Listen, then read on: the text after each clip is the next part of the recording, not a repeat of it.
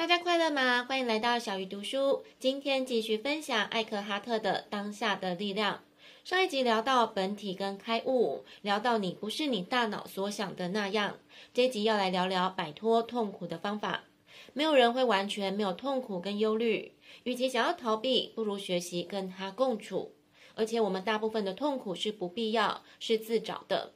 仔细回想，有许多的痛苦都来自于当下现状的抗拒。你越是抗拒，就越痛苦。因此，换个角度来看，如果你能赞赏当下，接受当下，就可以摆脱痛苦，摆脱自大的大脑。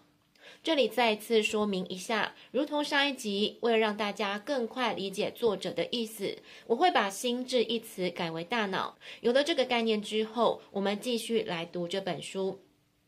为什么大脑习惯抗拒当下？因为如果没有时间，没有过去跟未来，大脑就无法运作，也失去对你的控制。因此，大脑认为当下是一个威胁。其实仔细想一想，时间只对人类有意义。你看看花草，看看狗或是猫，他们会在意现在几点？今天是几月几号吗？为了控制你，大脑会不断以过去跟未来来遮蔽当下。于是，就像我之前不断提到的，我们不是因为过去发生的事心烦，就是担心未来的事。我们被时间压得喘不过气。所以，如果我们不想再制造痛苦，就停止制造时间。这是什么意思呢？就是好好感受当下，只有当下才是我们所拥有的。如果我们能接受当下的一切，人生就会越来越顺利，不再跟你作对。我知道听到这里，你一定会说，但有时候当下让人很难受，很不愉快。这时候你就应该跳出来，观察大脑在想什么。要记得这些感觉是大脑说的，不是你。只要你跳出来观察大脑在想什么，你就可以摆脱抗拒当下的模式。在这里，我想分享我自己的体验。最近，我常常会把许多过去会视为不好的事情，转化为老天爷对我最好的安排。当我这样想的时候，当下的心情会好转很多，而且事后回过头看，会发现似乎真的是如此。这样的感觉跟作者说的接受当下的心情很像。我建议大家可以找出适合自己的方法，尝试看看。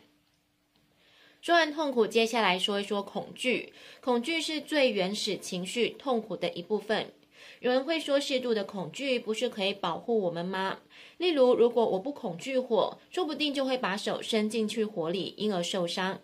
可是作者要你理清楚，你不会把手伸进火里，是因为你知道这样会让你烧伤，而不是因为恐惧。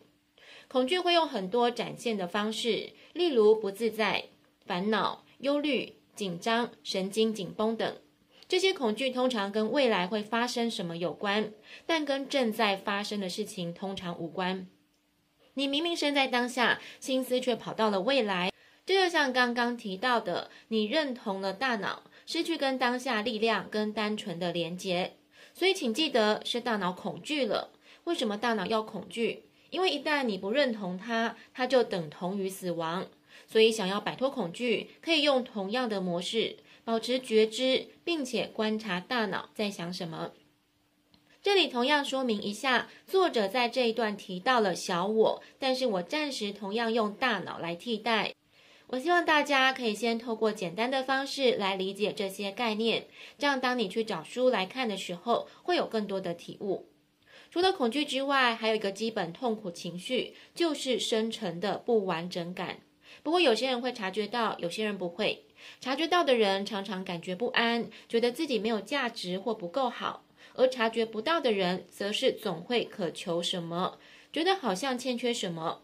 不管是哪一种情况，我们会因此强迫自己去追寻自我的满足感，或者认同一些外在的事物。